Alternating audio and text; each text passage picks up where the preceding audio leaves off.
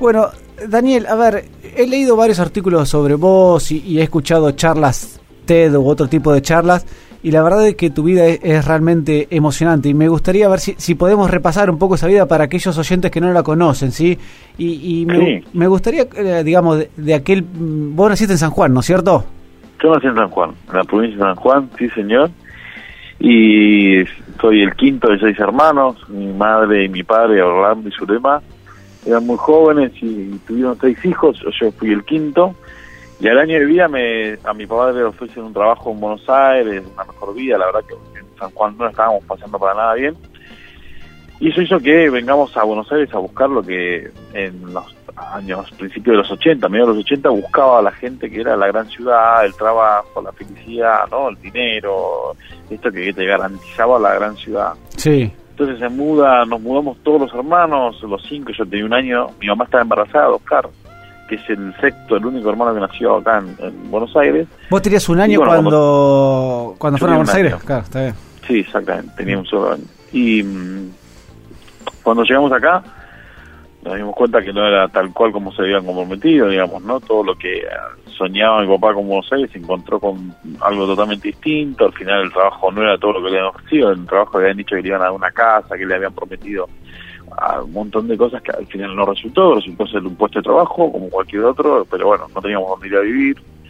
Y eso hizo que vivamos temporariamente en un garage de la casa de mi tía, que era su hermana, y después de cuatro años, cinco años, mi papá, yo siempre digo que Buenos Aires lo entristeció a, a mi papá, Buenos Aires no era para mi padre, estaba acostumbrado a otro estilo de vida, y se murió a los 38 años de una enfermedad tremenda, y eso nosotros hizo que nos quedemos en una situación muy vulnerable, y para cómo mi tía, que era su hermano, se echa de su casa, Ah. Eh, la verdad que en su momento entiendo que éramos muchísimos, que éramos un montón de bocas a que alimentar y que mi tía no tenía esa posibilidad, más allá de algunas de diferencias y dificultades, nos, nos, termina echando y nos vamos a usurpar un terreno que es el donde vive hoy actualmente mi mamá y yo vivo a muy pocas cuadras de ahí, pero bueno, fue ahí donde usurpamos un terreno con lo que podíamos, con cuatro maderas, hicimos una casilla y ahí empezamos a,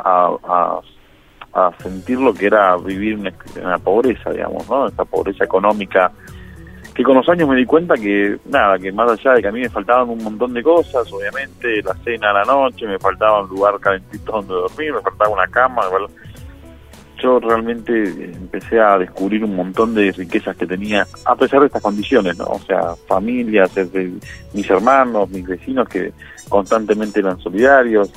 Y a través de eso conocí que en el barrio yo era fanático de la música, me encantaba mucho la música gracias a una mujer, una cantante impresionante que seguramente todo el mundo la conoce, que es Gladys Lomba Tucumana. Yo, mi, mi, mi, siempre mi sueño era ser Gladys, yo así como otros soñaban con ser Michael Jackson, yo soñaba con ser Gladys, no me importaba más nada que ser Gladys, tenía una pollera amarilla y nada más. Y eso hizo que descubrir una, descubrí una organización que se llama Crava de la Pena, que es una fundación que trabaja el arte en contexto de pobreza. Y ponía un centro cultural comunitario al servicio de la comunidad. Era eso nada más, un, centro, un espacio donde cualquier persona podía acercarse a tener la oportunidad de descubrir el arte. Y eso fue lo que a mí me transformó, digamos. Y ahí me empiezo a dar cuenta que yo era bueno en el piano, yo quería tocar un tema de ella, una concertista de piano que se llamaba Liana Alper, que es una concertista reconocida, pero que ella todos los sábados a las 9 de la mañana daba una hora gratis de piano para el que quería del barrio. Y esa oportunidad y esa mujer que transformó mi historia, esa mujer que confió en mí, esa maestra de piano fue la que me cambió mi vida para siempre, ¿no? Eh, qué importante eso que vos decís, eh, de que alguien confíe en uno, ¿no es cierto? O sea, a veces todos necesitamos eh, esa palmadita en la espalda y, esa confianza que a veces no es tan difícil de conseguir. Sí, yo creo que lo más importante, después de toda mi experiencia y haber recorrido muchos barrios, es mirar al otro con los ojos de, del corazón, ¿no? No con los ojos que uno está acostumbrado a ver cuando uno puede realmente mirar al otro con lo más profundo que uno tiene, que es eh, la solidaridad, que es el compromiso, que es eh, de alguna manera u otra eh, la sencillez y la humildad, ¿no? uno puede transformar la historia de cualquier persona, digamos, ¿no? Si uno se deja guiar solamente por lo que uno mira al principio y por esa y, eh, esa imagen y, uno se deja guiar por lo que la vista automáticamente te hace ver, que es esto, eh, de alguna lo primero que llega a la imagen aparecen los prejuicios, aparecen los un montón de cosas que el ser humano tiene lamentablemente por por tener eh, razonamientos a veces ilógicos y por tener ideologías a veces ilógicas. Pero si uno se deja guiar por otra mirada, que es la mirada más profunda que cada uno tiene, que es, el ser humano, somos humanos sobre todo y hermanos ante cualquiera, uno puede realmente descubrir un montón de cosas en el otro. Eh, Daniel, a ver, describime uno de esos días eh, cuando tenías 8 o 9 años, a ver, ¿cómo era, ¿cómo era un día tuyo en ese momento?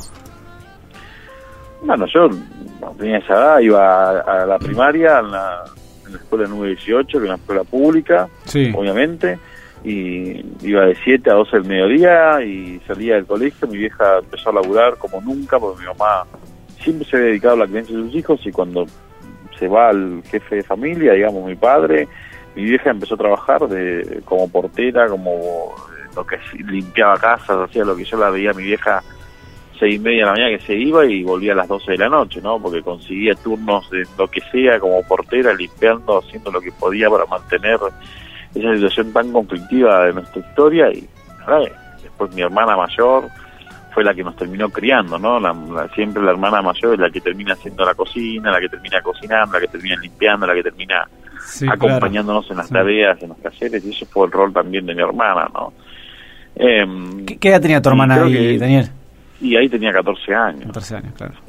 Y, bueno, me crecí con esos valores, ¿no? Con esos valores del esfuerzo, del sacrificio, de, de, realmente no bajar los brazos, de, bueno, y eso fue lo, lo que más me sirvió en los años, digamos, ¿no? O sea, me di cuenta que tenía montón de valores que aprendí, a pesar de, las condiciones básicas y satisfechas, claramente, pero tenía un montón de cosas que reconocerle a mi familia, que era el esfuerzo, el sacrificio, los valores. Eh, mi vieja era una mujer que me decía que nos llevaba al colegio con un guardapolvo impecable, eh, limpios, bañados. Me decía, mira, si hay pobreza que no se note, ¿viste? El pobre tiene que siempre tener la dignidad de mirar a las personas con la cabeza en alto. Y yo tenía siete años, la verdad que la escuchaba, no tenía nada, ¿viste? La escuchaba y la escuchaba mi vieja. Y después con los años uno se dio cuenta que sí, ¿no? Que era eso lo primordial de todo, digamos, ¿no? O sea, entonces eso yo crecí de esa manera, después a la tarde cuando volvía del colegio hacía lo que podía ayudándola a mi vieja, vendiendo cosas, laburando también, ¿no? Desde muy chiquito. Entonces eh, esa fue mi historia, digamos, ¿no? Como acompañándola a mi vieja muchas veces a las casas donde limpiaba para ayudarla a limpiar y viéndola a mi vieja. Y, bueno, nada, siempre fue un recuerdo. Y, a los nueve, eh, tremendo. Y a, los nueve años vos me decías que empezaste las clases de piano, ¿sí? ¿Y eso en, en qué te cambió, digamos? Eso me cambió, yo creo que fue, ahora que uno está grande y lo piensa, ¿no?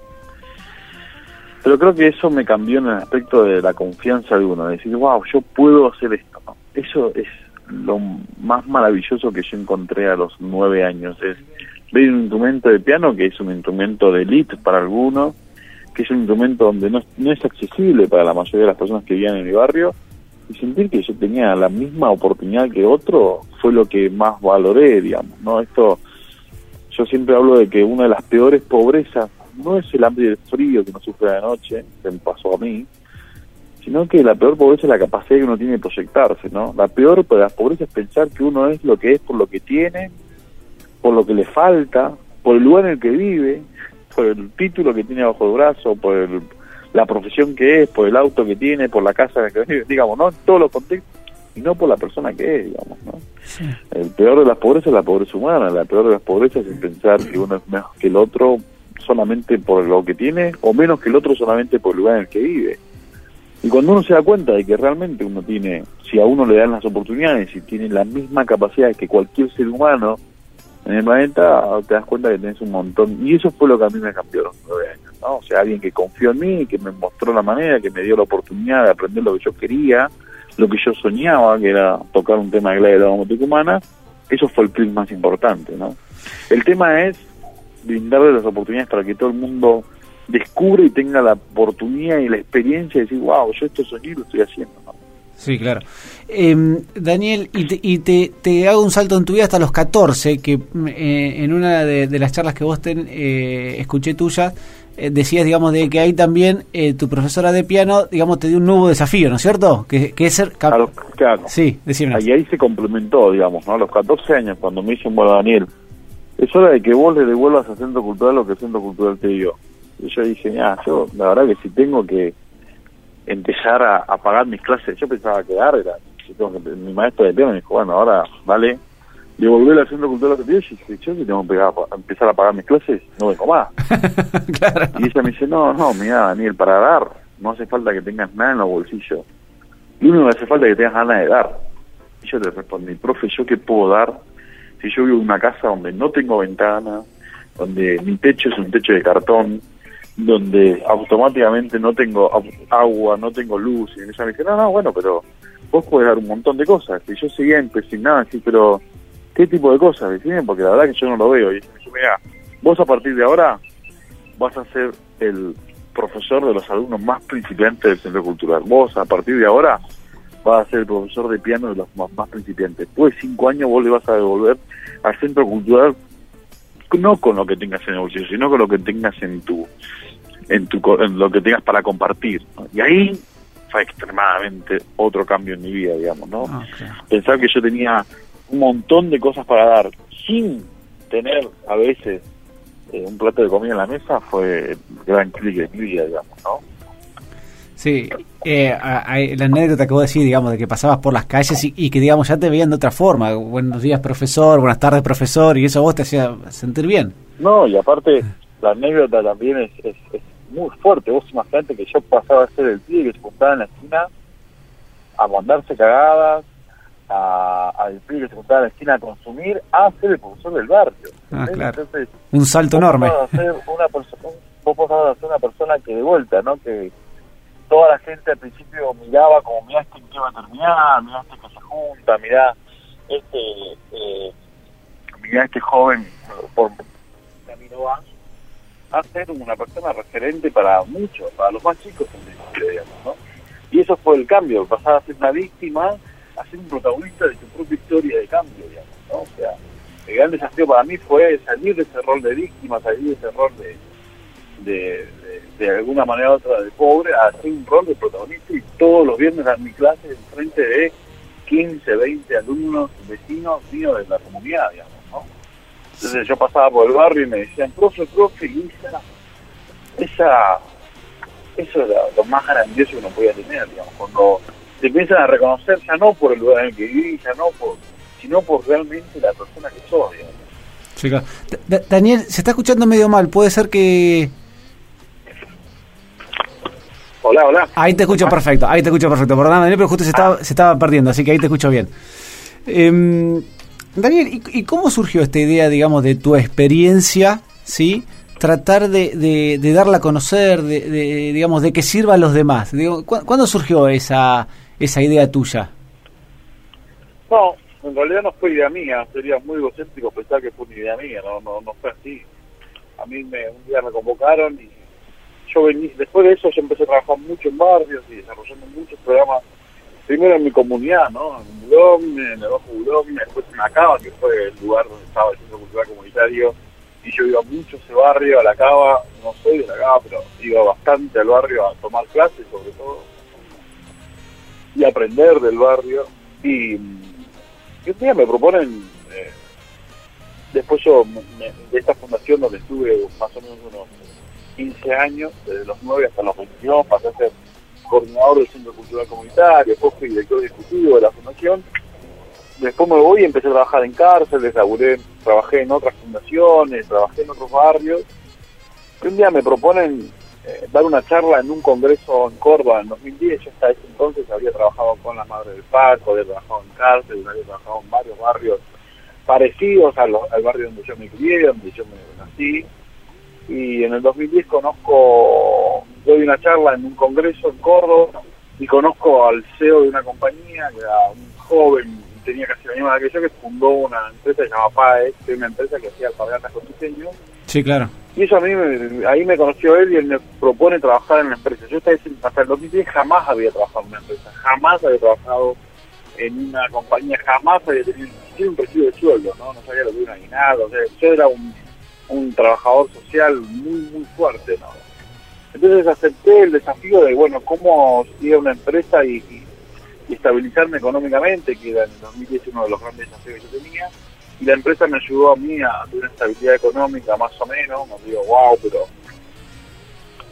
Y yo le pregunté qué quería que trabajara en esa empresa y me dijo, mira, quiero que seas el gerente de recursos humanos.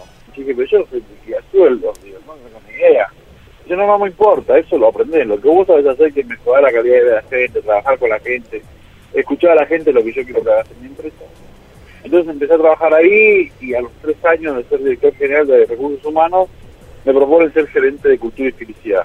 La verdad que eso fue como algo muy boom, digamos, ¿no? Porque no, no existe la Argentina y no existía desde entonces un gerente de cultura y felicidad de una compañía que se dedique prácticamente a la cultura y a la felicidad de, de los miembros de la compañía. Me fue muy bien, me empezaron a llamar a otras empresas para ver cómo replicar ese modelo, empezaron a ver que Paez es una empresa exitosa ya no solamente por su producto, sino por su calidad de trabajo y cómo los colaboradores, empezamos a hablar de colaboradores y no de empleados, empezamos a romper con el sistema tradicional, el mundo empresarial, empecé a, a dar algunas charlas hasta que en 2014 me llega otra invitación con una organización llamada TX y me proponen nada, que yo quería proponer o contar lo que estaba haciendo y bueno, y ahí di la charla y ahí fue, fue todo lo que pasó, digamos, ¿no? Eh, cuando pasa todo esto me doy cuenta que yo lo que hacía en esa compañía era replicar lo que hacía en los barrios. Yo me doy cuenta que si yo llevaba a la empresa los conocimientos que yo adquirí en los barrios y en las fundaciones, la empresa cambiaba al 100%, mejoraba su calidad de trabajo, mejoraba el clima laboral, reducía el, tema del autismo, reducía el tema de la rotación, o sea, la gente se empezaba a sentir mucho más cómoda en el ámbito laboral. Y entonces hace dos años eh, fundé una compañía que se llama Querer Hacer, que es donde yo trabajo, porque me di cuenta que tanto en barrios como en empresas se necesita ese tipo de trabajo, formar líderes para que puedan transmitir y ser, desde el ser, digamos, un cambio, un transformador social, que es lo que nosotros decimos. Entonces hoy me dedico a trabajar en empresas y me dedico a trabajar en barrios, yo trabajo en la Cava, en la 31, en la 21-24, en la Villa 1 de 14 estamos trabajando ahora con alguien de un representante de la Villa La Carcova, la Villa y empecé a desarrollar programas que tengan que ver con cómo formar los futuros líderes, tanto sociales como líderes empresariales, ¿no? Entonces eso también es un poco lo que hoy hago. Está bien. Daniel, eh, ¿y qué, qué, qué, mensajes hoy le das a, a, los jóvenes, a los más jóvenes, digamos, con, con tu experiencia, digamos? Eh, ¿Siguen teniendo esa, esa cuestión de que la gente no le da confianza en general? Eh, eh, ¿A dónde apuntás cuando tenés que hablar a esos futuros líderes? Mira, lo que apunto es que hay una frase muy buena de Mirna Gamarra, que es una líder social increíble, de una empresa que es una cooperativa de trabajo que fundó ella, que llama En Buenas Manos, que nuclea 30 masajistas para hacer masajes corporativos en la compañía.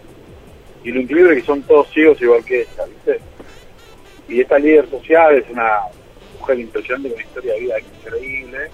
Ella dice, mira, yo los invito a que vean menos y sientan más.